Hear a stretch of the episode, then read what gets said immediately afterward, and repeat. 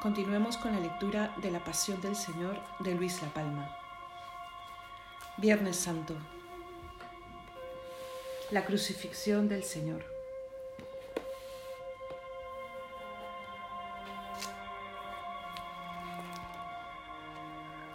Al llegar al lugar llamado el Calvario, le crucificaron no explica ningún evangelista el modo en que lo hicieron, quizá porque le crucificaron como siempre lo hacían, y por tanto no hacía falta explicarlo. Era viernes, como sabemos, el día en que le mataron. Con su muerte el Señor desató los pasos por donde Adán nos llevó a la muerte. Por el mismo camino, pero con pasos contrarios, nos restituyó la vida. Y eso mismo ocurrió con el día de su muerte Adán fue creado el penúltimo día, el sexto día, como dice el Génesis. El sexto día es el viernes, porque Dios Creador descansó el último día, y el último día de la semana es sábado. Quiso Dios reparar al hombre el mismo día en que fue creado. Por eso dice San Gregorio, un árbol se puso a otro árbol, y unas manos se opusieron a otras manos Adán pecó junto al árbol prohibido. Jesús nos redimió en el árbol de la cruz. Aquellas manos de Jesús se extendieron con fortaleza contra aquellas manos que por debilidad y soberbia se extendieron para coger el fruto prohibido. Las manos de Dios clavadas contra aquellas manos que buscaban el pecado. Pero es difícil señalar la hora en que Cristo fue crucificado. Dice San Juan que eran las doce, poco más o menos, cuando Pilato, sentado en la tribuna judicial, iba a dictar sentencia. Y San Marcos dice que eran como las doce cuando le crucificaron. Pero San Juan dice hora sexta y San Marcos hora tercia. La hora sexta en el reloj romano era el tiempo que va entre las doce de la mañana y las tres de la tarde. La hora tercia es el tiempo que va entre las nueve de la mañana y el mediodía. No es posible que Jesús fuera condenado entre las doce y las tres de la tarde y que fuera crucificado entre las nueve de la mañana y las doce del mediodía. Algunos dicen que la discrepancia se debe a un error del que copió el Evangelio manuscrito que no se conserva. No obstante, es más probable que los evangelistas dividieran el día como era la costumbre de contar las horas, es decir, en cuatro periodos de tres horas, la mañana, la hora tercia, la hora sexta y la hora nona, entre las tres y las seis de la tarde. La noche se contaba por vigilias, cuatro vigilias, entre las seis de la tarde y hasta las nueve de la mañana. Según San Marcos, Cristo fue crucificado antes del mediodía, casi la hora sexta, cerca del mediodía Habitualmente se suele hablar así cuando las 11 y todavía no son las 12. Solemos decir que son las 11 porque han pasado 11 horas cumplidas y no 12. Y también decimos y no mentimos que son las 12 si casi lo son porque falta poco.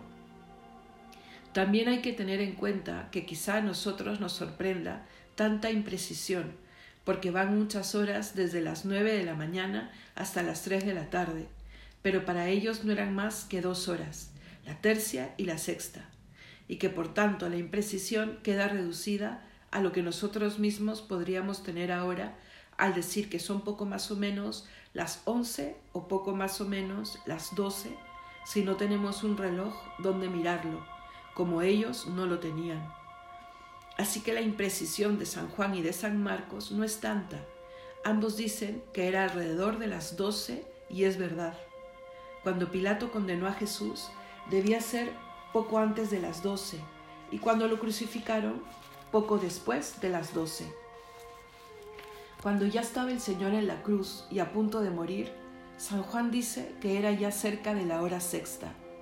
Y San Marcos dice lo mismo, y también San Mateo. Todos pues coinciden en que estaba clavado ya en la cruz al filo del mediodía. La madera de la cruz era tosca y no cepillada, el mismo tipo de cruz en que clavaron a los ladrones, tan igual que cuando la emperatriz Helena, madre de Constantino, buscó la cruz de Cristo en el Calvario y encontró tres cruces, hizo falta un milagro para distinguirla del Señor. Unos piensan que su forma era la que habitualmente vemos en las representaciones pictóricas y el palo vertical sobresaliendo un poco del travesaño horizontal, o quizás sin sobresalir. Otros piensan que el palo vertical tenía además clavado un madero pequeño, donde pudieran apoyar los pies del crucificado, y allí se los clavaban. Otros opinan que la cruz era de una sola pieza, era un árbol con todas las ramas cortadas, menos las dos más verticales, y levantadas en donde clavaban por las manos los brazos del ajusticiado, y la cabeza quedaba al aire y sin apoyo. Pero quizá esta opinión sea solamente un deseo piadoso y alegórico de querer comparar la cruz a un árbol, para hacer así más suave y lírica la crueldad de la crucifixión. Y como si Cristo, colgado de la cruz, fuera como precioso fruto del árbol, y así lo canta la iglesia en la liturgia. Cruz fiel entre todos, el árbol más noble, ningún bosque ha producido otro igual en hojas, flor y fruto. También esta metáfora viene bien para hacer el parangón del pecado de Adán, que extendió su mano hacia el árbol prohibido, y así lo canta un himno de la iglesia. El supremo hacedor, compadecido del engaño del hombre, que a la dañosa manzana dio el mordisco de muerte, él mismo designó el leño que borraste, el pecado del árbol. Hay aún otros que piensan que la cruz tenía forma de aspa. La cruz tenía también un palo horizontal, que es el que llevó el Señor por las calles. Tenía también una tabla donde se escribía el delito, causa de la muerte. El Señor fue clavado en la cruz con clavos. Eso da claramente a entender Tomás, uno de los doce, que no creía que Jesús hubiera resucitado. Dijo San Juan en su Evangelio, si no veo en sus manos la señal de los clavos, y no meto mi dedo en el agujero de los clavos y mi mano en su costado, no creeré. Respecto al número de clavos con que le clavaron no hay seguridad. Unos dicen que solamente con tres, uno en cada mano y otro con que atravesaron los dos pies juntos. Hay quien opina que fueron cuatro clavos y que cada pie fue clavado con un clavo sobre el madero que se ponía en el palo vertical a la altura de los pies, aunque también pudo ser que clavaran dos clavos en un pie sobre otro. No dicen los evangelistas que llevara la corona de espinas, pero tampoco dicen que se la hubieran quitado al desnudarle para crucifixión. Hasta hay quien dice que si bien se la quitaron para crucificarle, luego, cuando estaba ya en la cruz, le volvieron a clavar la corona de espino. Sobre el modo en que le crucificaron, algunos dicen que le tendieron sobre la cruz en el suelo y que allí le estiraron los brazos y los pies con fuerza y se los clavaron. Después, con cuerdas, levantaron la cruz hasta ponerla en pie y meterla en el agujero que habían hecho en tierra. Otros dicen que primero se levantó la cruz y se fijó en el suelo, porque hubiera sido difícil hacerlo con el Señor ya clavada en ella. Después pusieron escaleras junto a la cruz y subieron por ellas a Jesús con cuerdas, y así, a la vista de todo el mundo, le crucificaron. Esta segunda manera de crucificar es la más conforme con la costumbre romana y también cumple más el deseo de hacerlo con publicidad para escarmiento del pueblo. También la Iglesia, al cantar a Cristo, supone una subida a la cruz. Señor Jesucristo, que a la hora sexta, por la redención del mundo, subiste al patíbulo de la cruz. Además, al bajar luego el cuerpo muerto de Jesús, la cruz quedó en pie, con lo que parece que usaron para bajarle las mismas escaleras y cuerdas con que le habían subido. Hay también otra conjetura, todos los conocidos y las mujeres que le habían acompañado durante su vida desde que salió de Galilea se pusieron algo lejos de la cruz. Estaban entre aquellas mujeres María de Magdala, la madre de Santiago el menor, y José, la madre de Santiago el mayor, y Juan, y también la madre de Jesús. Más que en ningún otro momento, en aquella ocasión, la Virgen María no se separaba de sus fieles amigas. Mientras crucificaban a Jesús, ellas se quedaron un poco lejos para que la madre de Jesús no oyera las blasfemias de la gente, pero ella no se hubiera quedado lejos si desde allí no podía ver a su querido hijo. Por tanto es muy probable que le crucificaron levantado ya sobre la cruz y no en el suelo, porque en el suelo ella no le podría ver, rodeado como estaba el Señor de tanta gente. Eso dice San Mateo. Allí había muchas mujeres mirando desde lejos, y San Marcos dice lo mismo y San Lucas escribe. Estaban a distancia viendo estas cosas todos sus conocidos y las mujeres que le habían seguido desde Galilea. El Salvador es crucificado entre ladrones.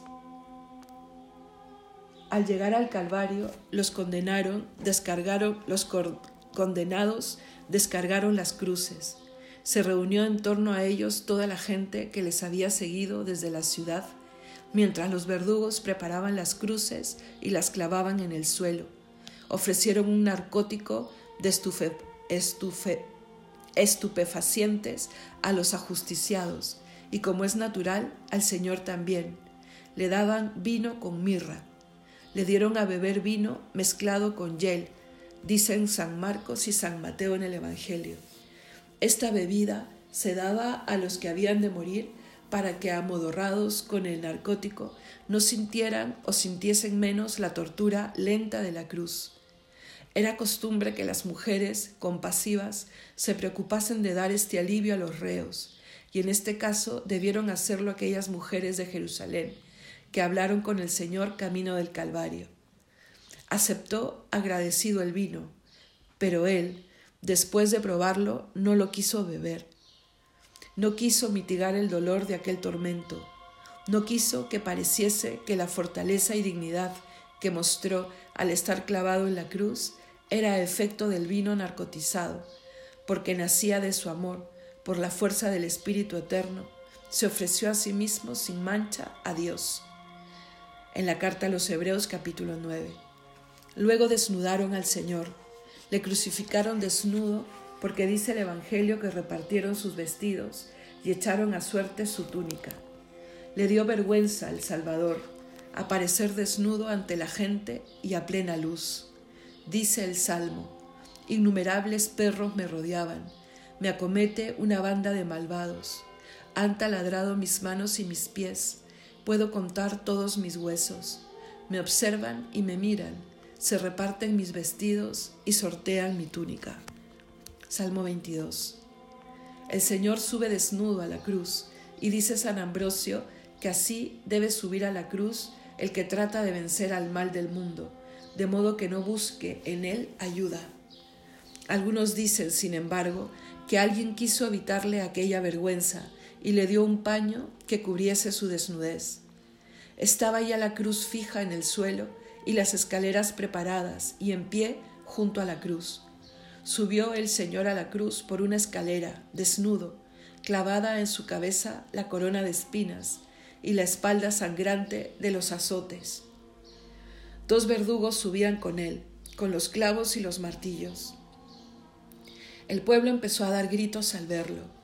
Jesús miraba la cruz al subir a ella y lo hacía con amor, porque hacía mucho que la deseaba, porque en ella había de triunfar y redimir al mundo.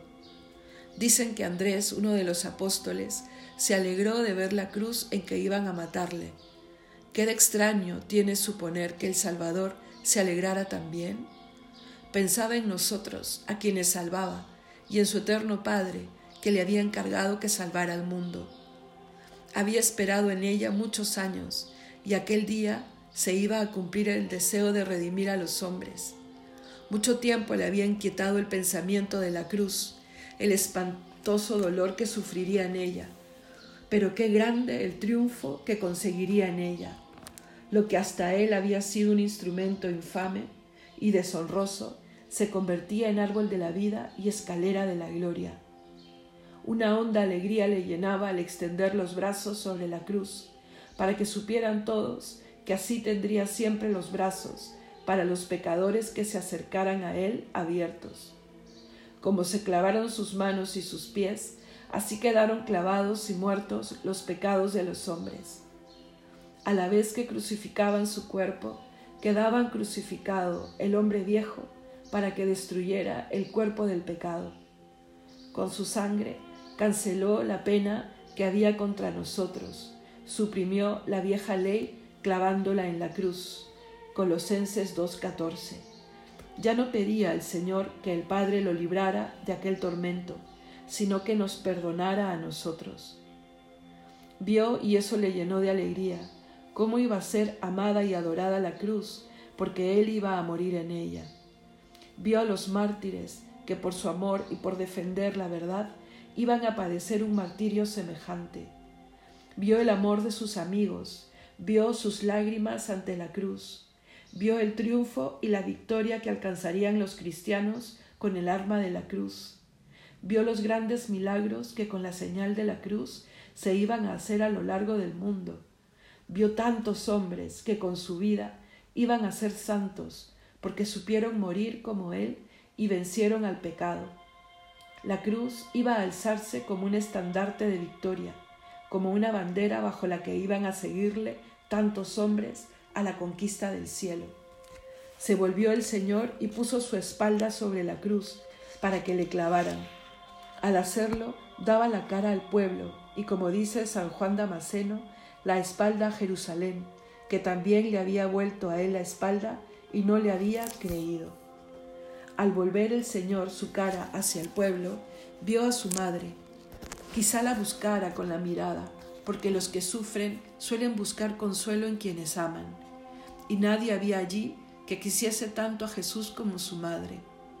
Habían vivido juntos más de treinta años, se habían visto muchas veces, y el Hijo de Dios había penetrado toda la bondad maravillosa de su Santa Madre, conocía bien su sincero y hondo amor.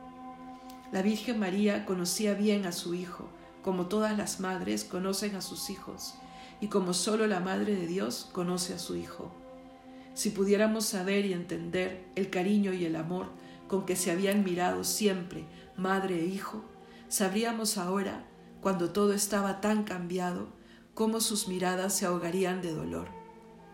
Aunque el dolor había crecido tanto, el amor no había disminuido, disminuido en nada, porque el Hijo, que amó tanto a su iglesia, que se entregó a la cruz por ella, para hacerla hermosa y sin mancha, ni arruga, ni cosa parecida, Efesios 5:25, pensad cómo amaría a su madre, madre de la iglesia, que ella sola valía más que el resto de la iglesia, y a la que ella había de animar y sostener con fortaleza cuando él se fuera.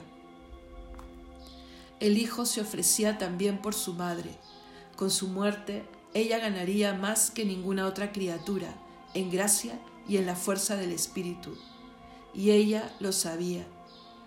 Y por eso le miraba con más amor que nadie, con más agradecimiento y humildad porque si Jesús alcanzaría con su muerte el ser Rey y Señor eterno del mundo y de todo lo creado, ella pues compartió hasta el fondo de su dolor, también sería Reina y Señora del universo.